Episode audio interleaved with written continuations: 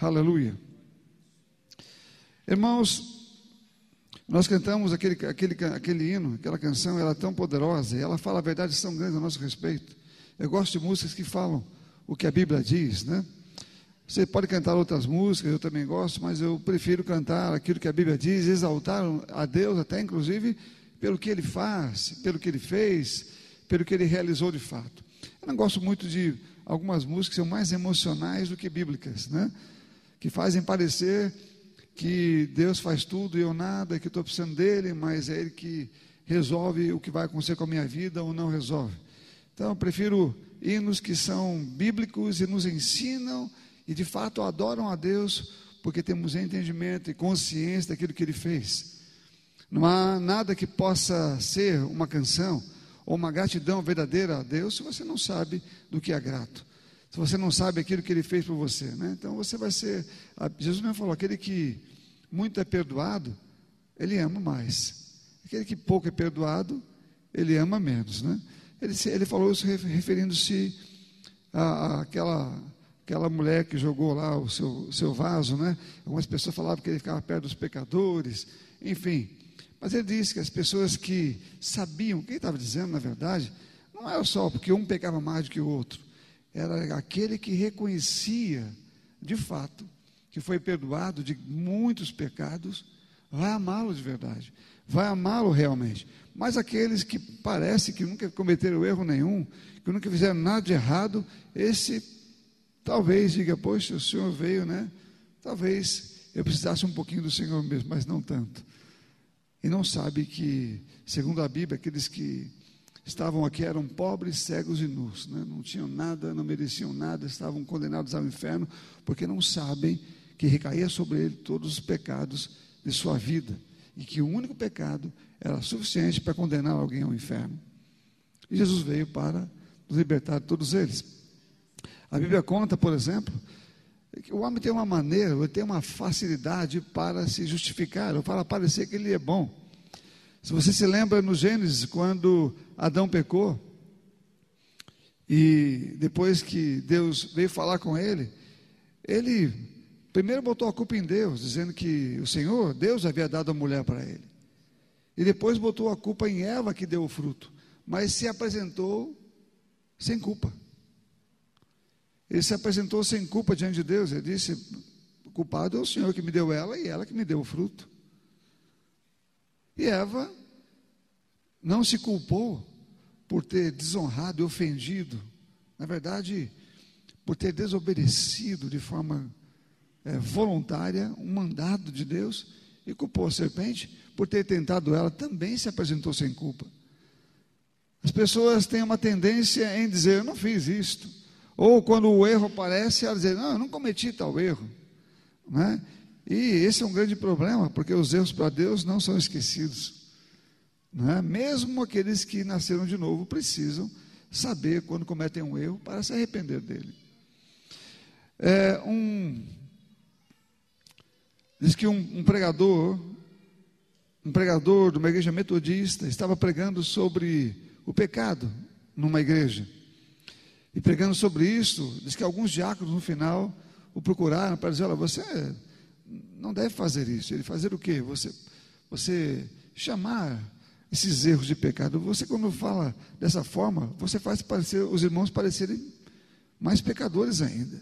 Chame os erros de erros, ou os pecados de erros, e não chame os pecados de pecados. Né? Porque senão vocês vão parecer, fazer eles parecerem mais pecadores. Falou: olha, aí foi lá e pegou um vidro de um produto venenoso, eu não lembro o nome aqui, e disse: olha, eu posso colocar trocar o rótulo desse produto aqui e colocar, é, sei lá o que, pimenta, um, um aroma que tinha ali. E ele falou: olha, o rótulo vai ser outro, mas se você tomar ele, você vai morrer do mesmo jeito. Então, eu tornar a coisa mais leve na fala, não torna mais leve no ato, ou na conclusão, ou no resultado. Então, nós nos escondemos de coisas, não nos faz melhores, pelo contrário, nos enganamos a nós mesmos, muitas vezes. Sabe, o que nós somos em Deus deve ser preservado. O que a Bíblia diz que Deus colocou em nós, e nosso crescimento nele, deve, deve ser alguma coisa que, que acontece em nós como quem está voando, como quem foi tirado de um, de um mundo de rastejos para um mundo onde voamos com asas de liberdade no espírito.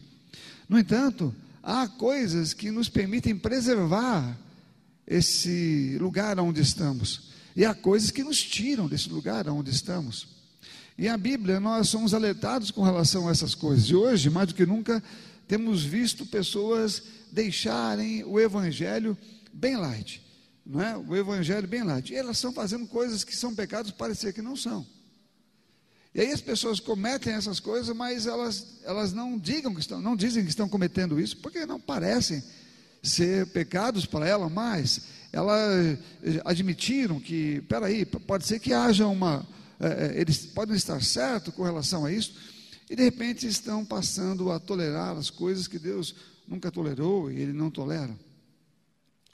E eu quero ler um texto com vocês aqui, em Números, não, desculpe, em Deuteronômio. Deuteronômio, no capítulo 4. Deuteronômio, capítulo 4, versículo 5. Sabe, queridos, Deus sempre nos dá os seus alertas, justamente para que a gente não saia do ponto de segurança que estamos, para que nós continuemos, como eu falei aqui, num crescimento contínuo, para que você continue sempre servindo a Deus e cada vez com mais força, com mais autoridade, porque você vai descobrindo a autoridade que você tem, não é? E você só vai crescendo, porque há um problema, ah, quando, quando esse capítulo que vamos ler aqui, ou esse, essa parte do capítulo que vamos ler aqui em Deuteronômio aconteceu. Moisés, um pouco antes, ele faz lembrança dos israelitas é, no que aconteceu em Baal Peor. Baal Peor era uma cidade medianita, onde eles passaram é, lá, e aconteceu que quando eles chegaram naquela cidade, houveram muitas. Os israelitas se envolveram com as mulheres daquele lugar, é? e acabaram se envolvendo também com o Deus dela, ou em reuniões em algumas reuniões que haviam reuniões a esse Deus chamado Baal Peor. E a Bíblia fala que naquele dia morreram 24 mil pessoas de Israel. Por quê? Porque eles fizeram coisas que Deus avisou constantemente: olha, não façam. Quando você estiver no meio da terra, quando você estiver nesse lugar, não se envolva com o que eles se envolvem. Não, não adore os deuses deles. Não faça isso, porque isso será morte para vocês. E será um problema para você. O diabo sabe, o diabo, ele a boca do inferno é aberta através do pecado. A boca do inferno é aberta através do pecado mesmo. Né? Não tem como alguém que foi salvo, né? cair nas ciladas do, do diabo se não pecarem. E ele sabe, então ele está é, mexendo é, de diversas maneiras, ele está fazendo com que, o, com que o pecado possa entrar sorrateiramente, de alguma forma, na vida das pessoas. Ele está criando falas, criando algumas narrativas, fazendo com que as pessoas olhem e vejam: não, isso não é pecado, mas a Bíblia diz que é. E Deus diz: olha, cuidado para não se envolverem com as coisas desse mundo, cuidado para não se envolverem com o Deus dessa terra, cuidado para não se envolverem com os costumes dessa terra. Ele falava assim para as pessoas, porque esses costumes não são os meus, esses costumes não são santos, eles são promíscuos, eles levam ao inferno ou levam à morte. E aqui Moisés faz algumas lembranças. Moisés estava falando com eles porque eles iam entrar na terra. E Moisés não ia poder entrar. Então deu algumas recomendações para esse povo. É o que ele disse. E, eis que eu lhes tenho ensinado estatutos e juízos, como o Senhor meu Deus me ordenou, para que vocês os cumpram na terra que passarão a possuir. Portanto, guardem e cumpram essas leis. Eu falei qual é o capítulo? Capítulo 4, desculpe capítulo 4, versículo 5. Vamos lá. Eis que eu lhes tenho ensinado estatutos e juízos, como o Senhor, meu Deus, me ordenou, para que vocês os cumpram na terra que passarão a possuir. Portanto, guardem e cumpram essas leis, porque isto será sabedoria e o entendimento de vocês aos olhos dos povos que, ouvindo todos esses estatutos, dirão: De fato, este este grande povo é gente sábia e inteligente. Pois que grande nação há que tem a deuses tão chegados a si como o Senhor, nosso Deus, todas as vezes que o invocamos? E que grande nação há que tenha estatutos e juízos tão justos como toda esta lei que hoje lhes proponho? Então, somente tenham cuidado de guardarem bem a sua alma, para que vocês não se esqueçam daquelas coisas que os seus olhos têm vistos, e elas não se afastem do seu coração todos os dias da sua vida. Vocês também contarão isso aos seus filhos e aos filhos dos seus filhos. Não se esqueçam do dia em que vocês estiverem diante do Senhor seu Deus em Horeb. Horeb aqui é o Monte Sinai. Ele está falando do dia em que os mandamentos foram dados. A história aqui, quando a Bíblia chama o povo para dar os mandamentos, para dar as leis, ali foi dados os dez mandamentos e foram dadas eh, os estatutos, né, as, as ordenanças também. Então, as ordenanças eram muito é, específicas com relação a qualquer coisa da vida, decisões que tinha que tomar, problemas, pecados, coisas que não podiam fazer. Leis, se alguém fizer tal coisa, tal coisa vai acontecer, esse vai ser culpado disso, se, se matar vai morrer, enfim, havia, to, havia um estatuto de ordenanças ligado com isso também, e ele falou, lembre-se do que aconteceu no Monte Horebe, ou no Monte Sinai, o que aconteceu lá? Meu irmão, foi algo surpreendente, na Bíblia fala que naquele dia, o Senhor mandou o povo se preparar, porque algo tremendo ia acontecer, Deus ia falar com todo mundo e todos iam ouvir a sua voz, mas para que isso acontecesse, o Senhor fez pegar fogo em todo o monte. O monte Sinai todo estava fumegando, e a fumaça subia até os céus. E eles tinham temor. Moisés, a Bíblia fala no livro de Hebreus que Moisés sentiu trêmulo e assustado com o que estava acontecendo. E Moisés faz, faz menção disto. E ele diz não se esqueçam do dia em que vocês estiveram diante do Senhor, do seu Deus, em Horebe, quando o Senhor me disse: Reúna este povo e os farei ouvir as minhas palavras, a fim de que aprendam a temer-me durante todos os dias em que viverem na terra, e também as ensinem aos seus filhos. Então vocês chegaram e ficaram em pé, e ficaram ao pé do monte, e o monte estava em chamas, e o monte estava em chamas que subiram até o céu e haviam trevas, nuvens de escuridão. Então o Senhor falou a vocês no meio do fogo, e vocês ouviram o som das palavras dele. Vocês ouviram a voz, mas não viram aparência nenhuma, só escutaram a voz. Então ele anunciou a sua aliança e ordenou a vocês os dez mandamentos e escreveu em duas tábuas de pedra. Ao mesmo tempo, o Senhor ordenou que eu ensinasse a vocês estatutos e juízos, para que os cumprissem na terra em que passarão a possuir. E no versículo 21 desse mesmo capítulo, ele diz: Também o Senhor se indignou contra mim por causa de vocês, e jurou que eu não passaria o Jordão e não entraria na boa terra que o Senhor, seu Deus, lhes dá por herança. Porque eu, é, porque eu morrerei neste lugar, não passarei o Jordão, mas vocês vão passar o Jordão e possuir aquela terra.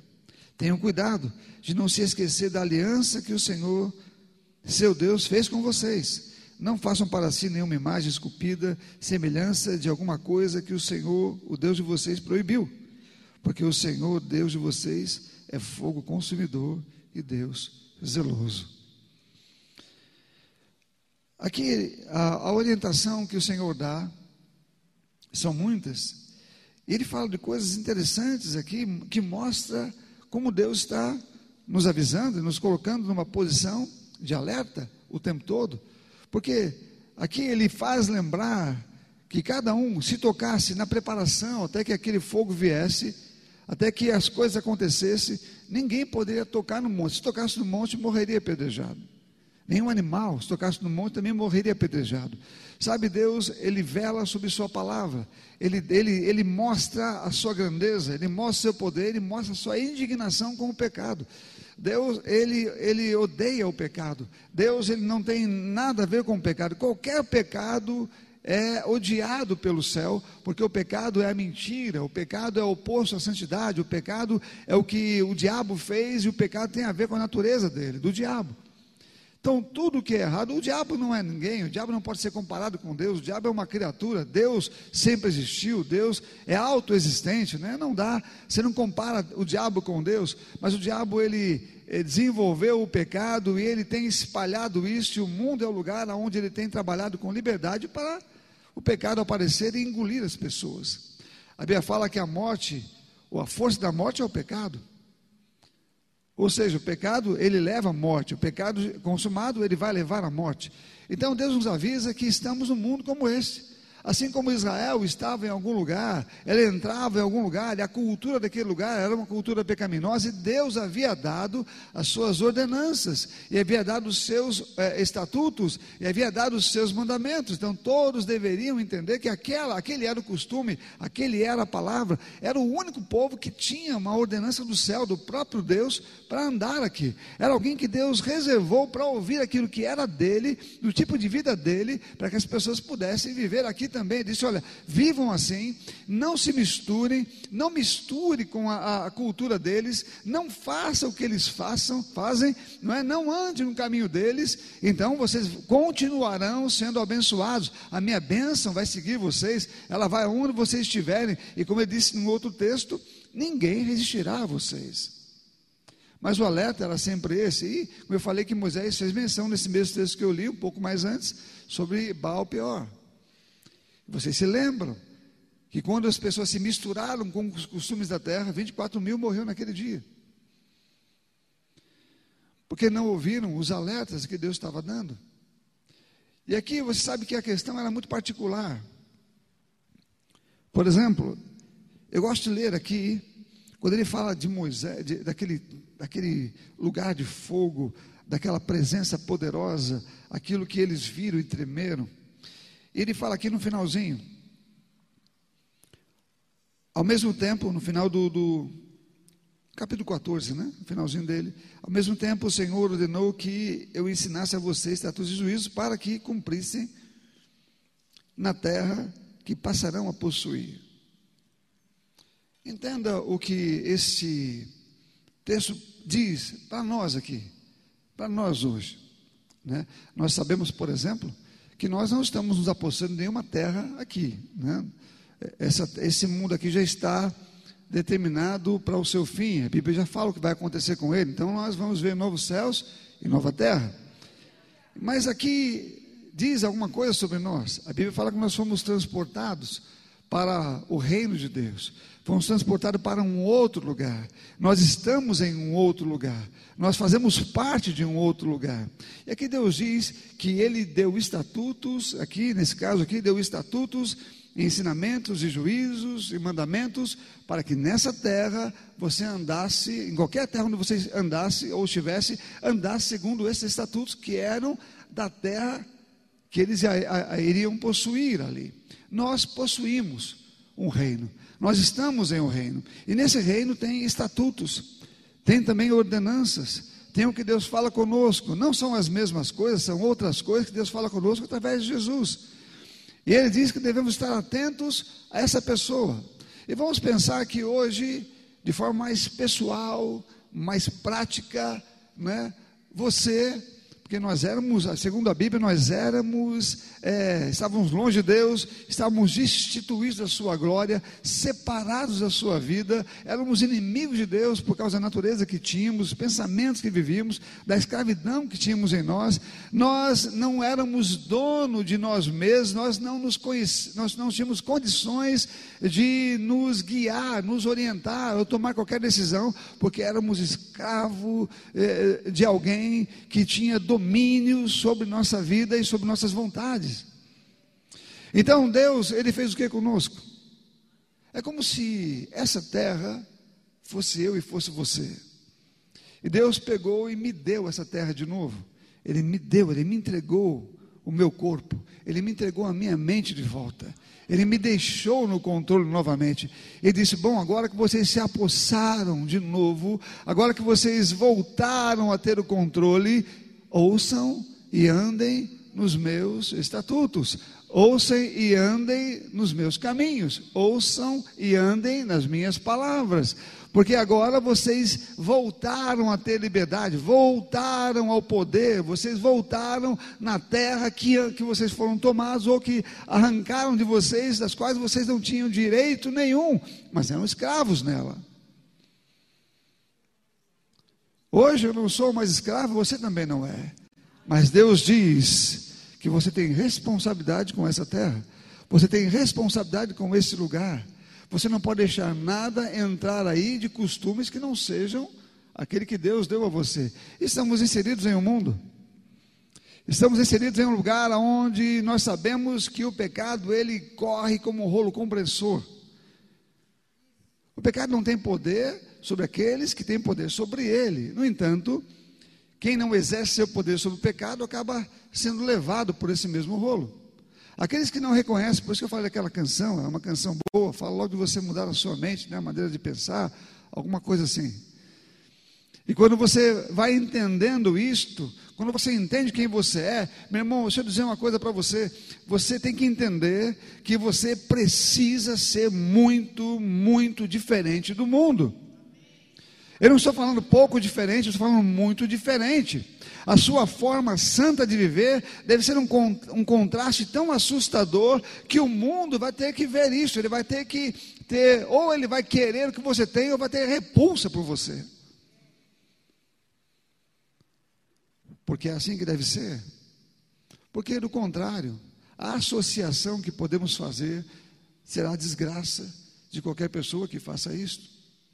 Uma associação, como aconteceu em Baal Peor, que se associaram as pessoas de lá, o pecado entrou, como eu falei, 24 mil pessoas morreram. Associação comum, Deus não mudou, Deus é o mesmo. Ele diz para nós não nos envolvemos com esse mal. E olha o que o livro de Hebreus, Novo Testamento, vamos para o Novo Testamento. Hebreus capítulo 12. Hebreus capítulo 12.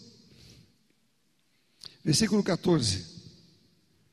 Hebreus 12, versículo 14. Hebreus 12, versículo 14. Se você abriu, por favor, diz amém para mim.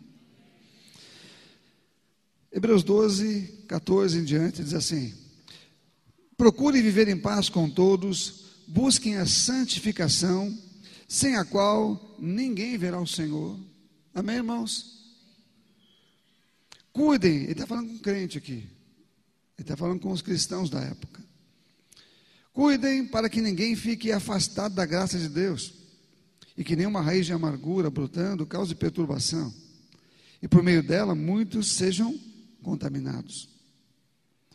E cuidem para que não haja nenhum impuro ou profano como Isaú, o qual por um prato de comida vendeu o seu direito de primogenitura. Ele está falando de alguém que pode vender o que ganhou de, gratuitamente de Cristo por algum tipo de desejo ou prazer mundano.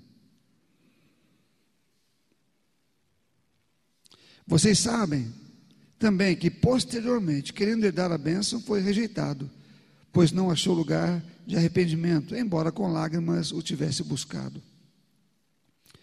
Ora, vocês não chegaram, aí ele vai falar, fazer menção ao que Moisés disse lá em Deuteronômio, que eu acabei de ler.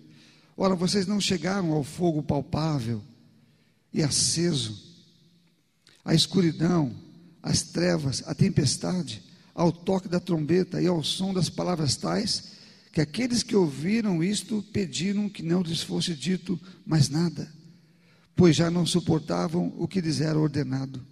Até o animal, se tocar no monte, será apedrejado. Na verdade, o espetáculo era tão horrível que Moisés disse: Estou apavorado e trêmulo. Pelo contrário, vocês chegaram ao Monte Sião, a cidade do Deus vivo, a Jerusalém celestial, a milhares de anjos. Vocês, é, vocês chegaram à assembleia festiva, a igreja dos primogênitos, arrolados nos céus. Vocês chegaram a Deus, o juiz de todos, e aos espíritos dos justos aperfeiçoados, e a Jesus o mediador da nova aliança, e ao sangue da aspersão que fala melhor do que o sangue de Abel. Aí ele diz aqui, eis o que é que você preste bastante atenção. Ele diz: tenham cuidado, e não se recusem a ouvir aquele que fala, pois se os que recusaram ouvir a quem divinamente os advertia da terra, falando daquela questão do Moisés, não escaparam, muito menos esca escaparemos nós, se, se nos desviarmos daquele que do céu nos adverte. Naquele tempo a voz dele abalou a terra, mas agora ele promete dizendo: Mais uma vez eu farei tremer não só a terra, mas também o céu. Ora, as palavras mais uma vez significam a remoção dessas coisas abaladas, ou seja, das coisas criadas, para que permaneçam as coisas que não podem ser abaladas. Por isso, retendo um reino inabalável, retenhamos a graça pela qual sirvamos a Deus de modo agradável, com reverência e temor, porque o nosso Deus é um fogo consumidor. Ele termina falando a mesma coisa que Moisés diz lá, trazendo à tona. Mostrando aqui que o envolvimento com esse mundo vai causar uma desgraça muito grande. Às vezes, quando estamos andando no mundo, eu, por exemplo, quando vejo alguma coisa, estou vendo em vários lugares. Hoje você, você consegue ver o pecado em todos os lugares que você vá. Você vê na rua, você vê na, no, no, modo de vestimenta, você vê na televisão, você vê nas propagandas, você vê tudo, você vê na escola, você vê é, nas leis. As leis estão cheias de coisas pecaminosas, proibindo você de pregar a verdade. É, você vê isso tudo inserido em todos os cantos. E a igreja, de alguma forma, ela tem vivido de uma forma social com o mundo. Eu não digo todas as igrejas, mas uma boa parte das pessoas tem se socializado, eles têm é, entrado numa certa pacificação, não é? Não, é, tudo bem, é, dá para convivermos juntos dessa maneira, meu irmão, não dá, porque a gente vai falar numa língua completamente diferente, temos que ser um contraste mesmo, sabe, Billy Graham diz uma palavra que diz, olha, as pessoas, se você for um santo, segundo a palavra de Deus, para o mundo você vai parecer esquisito, mas prefira parecer esquisito para eles, ele disse isso. Porque eu não devo, eu, eu, eu não quero me parecer com eles, eu não preciso e não quero me parecer com eles, eu quero me parecer com Deus. E se o mundo está caminhando, segundo a Bíblia, ele está piorando, se o pecado está se avolumando, se a, se a concupiscência está crescendo, significa que nós estamos ficando com uma, um, um, um contraste muito grande, uma diferença muito grande, ou deveríamos estar. Então, quando você anda, o seu jeito de falar, o seu jeito de ver, a sua maneira de se vestir, ela é santa. Ela, ela representa aquele a quem você está servindo. Ela representa o Deus a quem você serve. Ah, mas eu vou estar fora do contexto do mundo. Graças a Deus que você vai estar fora do contexto do mundo, meu irmão, porque o mundo ele chama com as suas luzes para um grande abismo. E quer fazer parecer que é algo atrativo. Mas Deus está dizendo qual é o resultado de passos como esse. E o Senhor quer que você continue num caminho de voo livre. Né? fazer a vontade dele, sendo abençoado cada vez mais, vendo o poder dele se manifestar, a ação do céu se voltando a seu favor em qualquer situação que você enfrente. É o que Deus quer. Mas precisamos estar ligados com o que ele fala. Olha, para que aquilo que eu disse, para que a minha palavra tenha cumprimento na vida de vocês, vocês precisam estar atentos com relação a não se misturar, a não pensar igual e não agir igual ao mundo em que vocês estão habitando. Como disse para Israel quando entravam numa terra que não tinham as mesmas leis e que não falavam a mesma língua.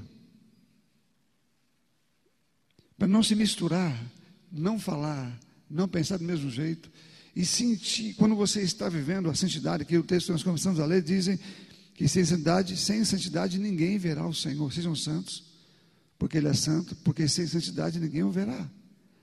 A palavra santidade, ela é literalmente a palavra separação. Separados para Deus, ou ser como Deus e não como o mundo. O mundo jaz o maligno. O diabo não é um pouquinho sujo, ele é completamente sujo. O, o diabo não é alguém difícil de você discernir as intenções e os pensamentos. Ele está agindo já há muito tempo na terra. Ele está vivendo assim há muito tempo. O pecado já acabou com gerações, gerações. Já falei sobre aqui com vocês. Se vocês lerem a Bíblia, vocês vão ver que mesmo Deus avisando, olha, veja aqui, essa ação aconteceu no Monte Sinai, quando eles saíram do Egito. Eles viram o monte todo pegando fogo. Meu irmão, eu falo isso para que vocês entendam e não é, menosprezem os alertas deles pensando, não, mas eu sei quem eu sirvo, eu sei o Deus a quem eu sirvo, né? eu conheço, eu sou fiel a Ele. Né?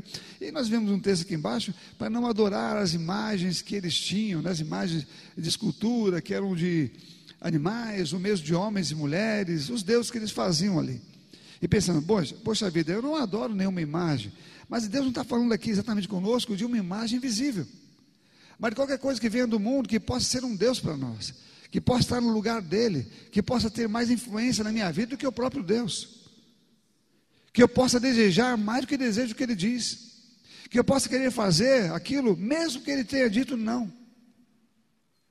Isso é um Deus, isso é uma imagem, isso é uma adoração, é algo acima dele. E ele fala sobre isso. E quando, quando ele vem e nos alerta dessas coisas, num mundo como esse, entendemos apenas que Deus está nos dando avisos não porque vocês talvez estivessem misturando com o mundo, mas para que você não faça. Os avisos que Deus dava sempre eram antes dos acontecimentos. E como o povo de Israel viu aquele fogo, viu aquelas coisas todinhas, viu aquilo tudo acontecendo, você imagina, se você estivesse ali, você vê o Monte Sinai todo em chamas, e aquela fumaça, aquele fogo alto, e tudo subindo ao céu, ali foi um momento apavorante, a voz saía do monte, e todos eles podiam ouvir. Moisés falava e Deus respondia, e todos ouviam. Como uma voz de trovão saindo do meio daquele fogo, e era assustador.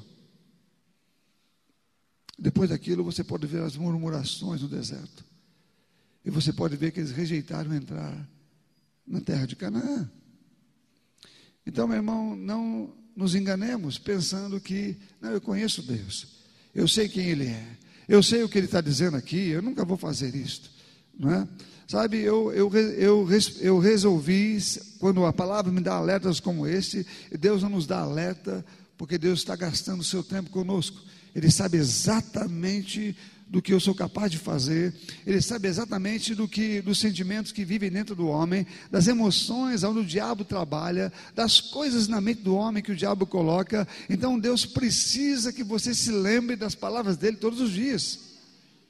Ele precisa que você se lembre dela quando você levanta pela manhã quando você caminha durante o dia, quando você está indo para casa, ou está indo para algum lugar à noite, ou você está indo dormir, ele precisa que você se lembre dessa palavra o tempo todo, porque o tempo todo você vai ser bombardeado de uma forma ou de outra a assumir algum tipo de pensamento que não parece ser pecado,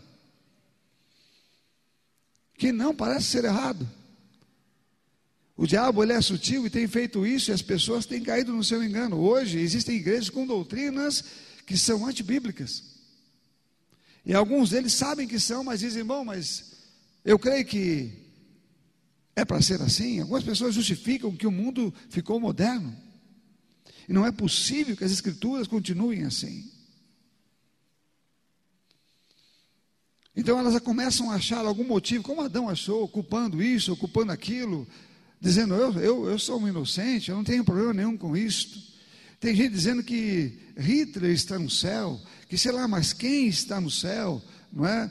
E, e, e que no, no, inferno não vai ter ninguém. Bom, a Bíblia diz que vai ter pessoas no inferno, a Bíblia diz que pessoas vão para o inferno, a Bíblia diz que o inferno vai estar, vai estar cheio de gente também lá, mas tem gente tentando, meu irmão, mudar aquilo que Deus está dizendo, quando a Bíblia está dizendo que vai ter.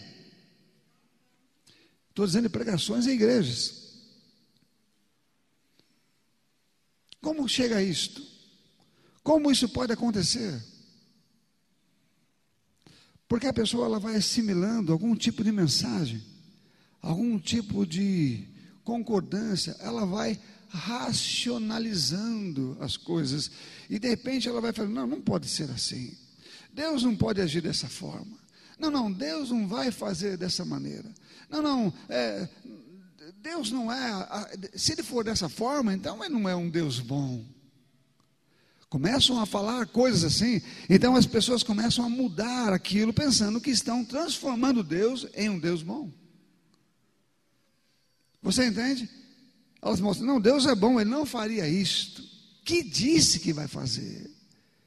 Então elas costumam pensar ou mostrar um outro Deus que não o Deus da Bíblia que fala sobre si mesmo.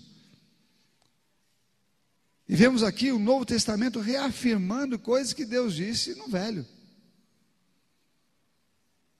Usando inclusive as mesmas palavras. E as pessoas criam então uma outra, um outro pensamento, uma outra mensagem, uma outra pregação para adaptar o pecado à sua maneira de viver.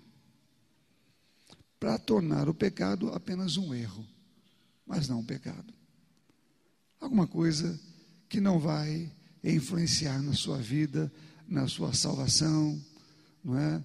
Na sua trajetória com Deus ou em qualquer outra coisa que haja prometido por Ele. Mas não é assim que a Bíblia nos ensina. A Bíblia deixa claro que Deus não se mistura e que Ele deixou a Sua palavra para que todos nós andássemos por ela e para que colocássemos em nosso coração, para que ela fosse nosso guia, para que estivesse em nossa mente durante o dia, a noite, durante a tarde, em qualquer momento, para que eu pudesse não só saber para mim mesmo, mas para ensinar os outros também, como diz também o livro de Hebreus para ensinar os outros, ensinar os filhos e os filhos eh, dos nossos filhos, os netos e assim por diante, porque o mundo tentaria tragar. Nós vemos que 11 geração, 11, apenas 11 geração após o dilúvio, Basicamente, você conseguia ver Noé, tinha algumas outras pessoas, não é? Não, Abraão, não é? Você conseguia ver Abraão ali sendo separado de Ur dos caldeus, mas Ur já era uma cidade contaminada, Ur já, era, já servia outros deuses. Terá, o pai de Abraão, já adorava outros deuses. Eu estou dizendo, 11 gerações após o dilúvio. Ou seja, depois da morte de todas as pessoas da terra, apenas uma geração depois, já haviam outros deuses instalados na terra e outras pessoas já adoravam outros deuses, inclusive o pai de Abraão, segundo Josué falando, era adorador de outros deuses, os deuses da terra. Então é possível a contaminação rápida, eu não ignoro isso, por isso que eu tenho que trabalhar na minha mente, no meu coração, todos os dias e guardar a palavra do meu coração o tempo todo. Eu preciso lembrar do que Deus diz, eu preciso lembrar os meus olhos. Ele, ele me deixou essa terra, Ele me deixou esse corpo, Ele me devolveu a minha autoridade sobre mim mesmo. Ele, me, ele falou: agora, Emílio, você ganhou de volta a autoridade para governar a sua mente, para governar os seus atos, para governar as suas palavras ouça as minhas palavras, as, as minhas palavras coloque no seu coração, para que você ande e faça tudo que eu estou dizendo, porque agora você ganhou de novo o direito a essa terra. Eu preciso estar atento, porque eu não ignoro o que os meus irmãos fizeram. Eu me lembro de Billy Graham. Billy Graham ele falou uma coisa interessante quando ele, ele avaliou, ele era um evangelista novo. Isso serviu como exemplo para mim. O evangelista estava começando a fazer o seu trabalho evangelístico. Ele, ele se lembra e ele falou que ele, ele e os amigos dele que trabalhavam, que trabalhavam juntos, né?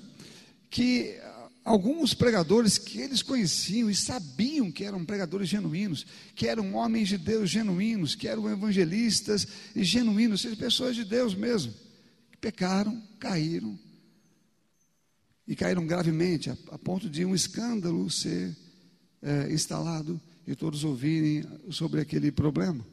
Eles então se reuniram, se reuniram para é, discutir sobre isto e depois para conversar no dia seguinte como eles fariam para não cair nos mesmos erros. E eles descobriram e levantaram o que fizeram aqueles homens caírem. Um um deles era, era problema com mulher. Não tinham antes, aconteceu depois. Outro era com dinheiro, não tinham antes. Eram pessoas genuínas, começaram com o coração correto, aquele desejo de servir ao Senhor, mas veio depois. Outro era com exagero, fama. Não tinha isso no coração, era, era, eram pessoas simples, amavam o Senhor, entraram com aquele desejo, mas aconteceu depois.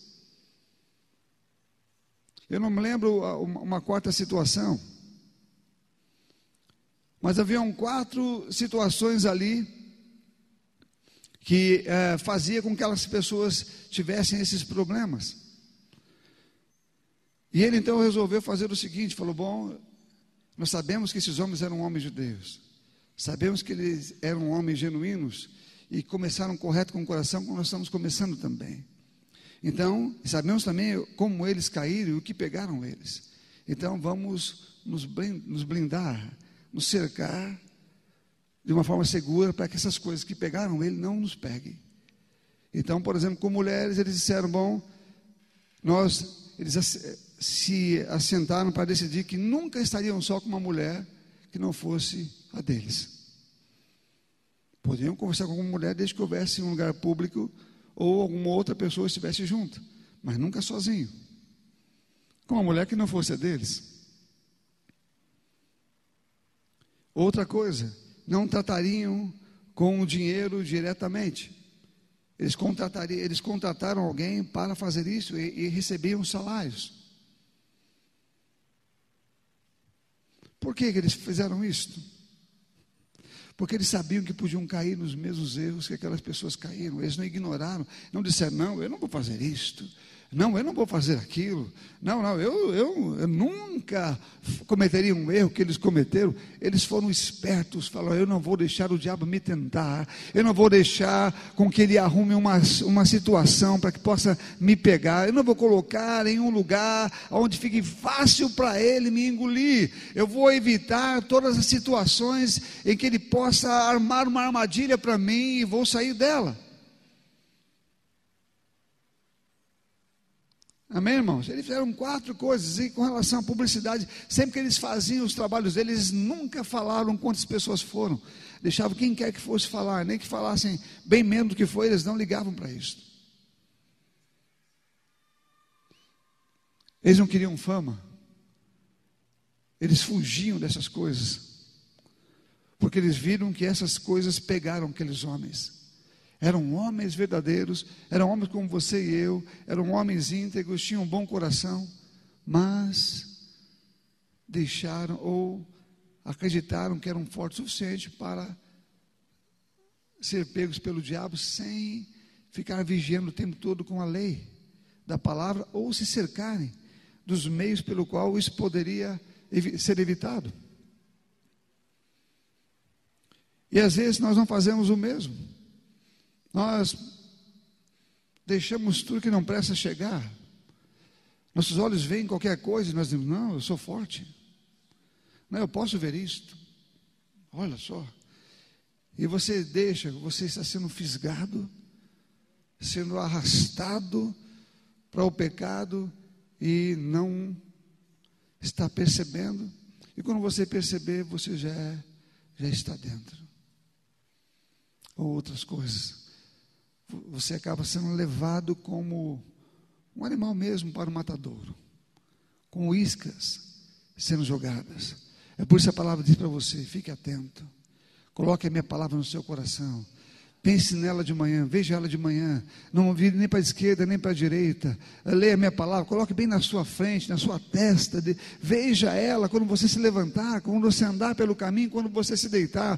Por que Deus está falando isso? Porque aonde você vai, o caminho que você andar, você está cercado de coisa errada, de cultura errada, de coisas do, do pecado à sua volta. Ele está rodeando. Meu irmão, se você vai para a sua casa num caminho, você vai ver pecado. Quando você entrar na sua casa, ligar algum aparelho, você vai ver, vai ver pecado, nas músicas que você ouve vai ver o pecado, a cultura, o pecado está em todo lugar, meu irmão, e a igreja precisa ser a voz de Deus nessa época, precisamos ser o contraste mesmo, e não cair, não, não, não fazer o diabo é, feliz com a minha aceitação da sua vida nojenta, do seu pecado horrível, que traiu Deus e quer que nós façamos o mesmo. Ele quer que você e eu nos tornemos traidores como ele foi. Ele quer que você e eu sejamos condenados como ele é.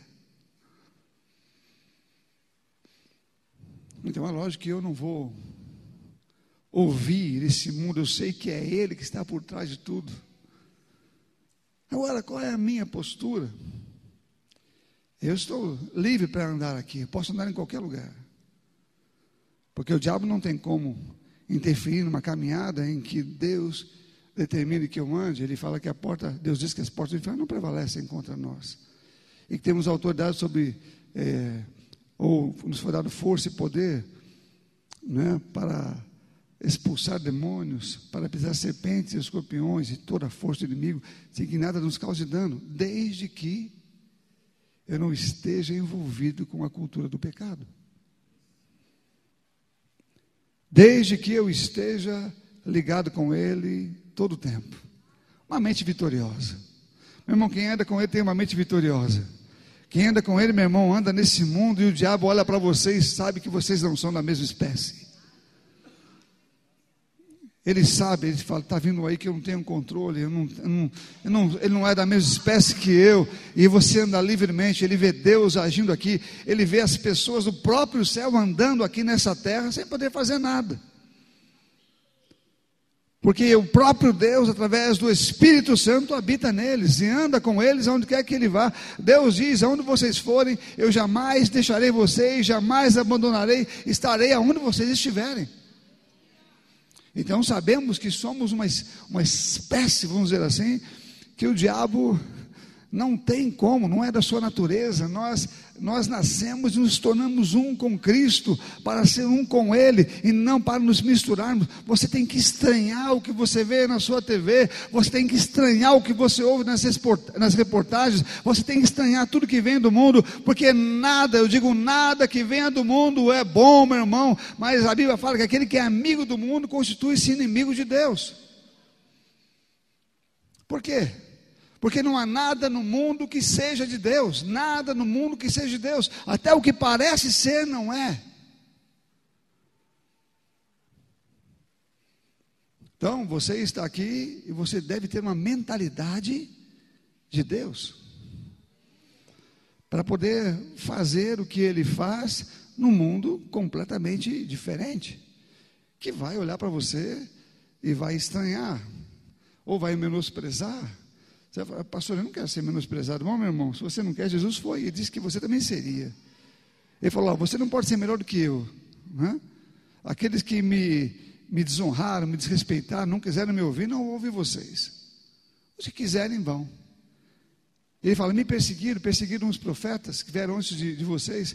Vocês não são diferentes, vocês ser perseguidos também, porque o que vocês pregam não é o que eles pregam. O que vocês vivem não é o que eles vivem. Então, essa maneira de viver vai afrontar o mundo, afronta o pecado. Meu irmão, faz uma coisa certa. Hoje em dia, você em algum lugar, as pessoas falam sobre coisas erradas, em empresas, eles fazem coisa errada. É, uma, é um traindo o outro, não é um querendo roubar o outro numa empresa. Não, o rapaz pensa que está me roubando, mas eu vou dar um, né, vou fingir que estou aceitando, vai dar um de volta e é um tentando, né, o Júlio, que é advogado, ele diz que um advogado, quando está conversando com outro, não pode falar isso aí, não, né? Não é o Júnior, mas alguns advogados talvez sejam assim. Né? Que, que um, os dois estão conversando no elevador, estão assim, é, eles vão lá tomar alguma coisa, eles falam, de quem? Ah, tomar um cafezinho, né? Mas não entende de tomar de quem, né? Sabe, no mundo, as oportunidades, as formas de você pegar, virou assim. É um tentando roubar o outro, é um tentando. Então, quando você age certo em um lugar como esse, você vai ser criticado. É todo mundo olhando para você. Quem é você? Da onde você veio? Que pensamento é esse? Você está fora? Isso não se faz, aqui não pode fazer, você não vai conseguir ficar um dia nesse lugar.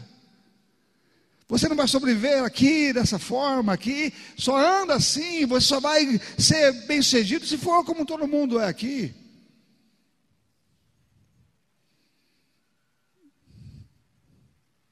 Eles pensam que a fonte que você tem é a mesma deles. E pior que tem gente que cai nisso, né? Tem gente que cai nisso e aceita como, poxa vida, Senhor, como é que eu vou sobreviver aqui? se não fizer o que eles estão fazendo. Meu amado, uma das coisas que nós lemos em Moisés fala: não se esqueçam da aliança. A aliança tem as duas partes. A parte dele é a, é a única que pode ser feita, a sua é fidelidade. Ele diz que você não deve quebrá-la, porque a aliança tem as suas bênçãos, mas ela também mostra os resultados de você ir para o outro lado e realizar as coisas que não pode, não deve. O livro de Hebreus fala: Você é mais forte do que Deus para provocar a sua ira. E por que provocaríamos a ira de Deus? Porque os crentes podem provocar a ira divina, mais do que os ímpios. Aqui fala dos crentes. Porque os crentes aceitaram a aliança. Eles vieram, fizeram um pacto com Ele e querem descumprir o pacto, fazendo Deus de, ou tentando fazer Deus de tolo.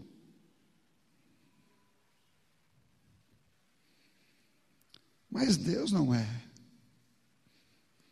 Então Tiago diz: você pode provocar a ira dele, você é mais forte do que ele.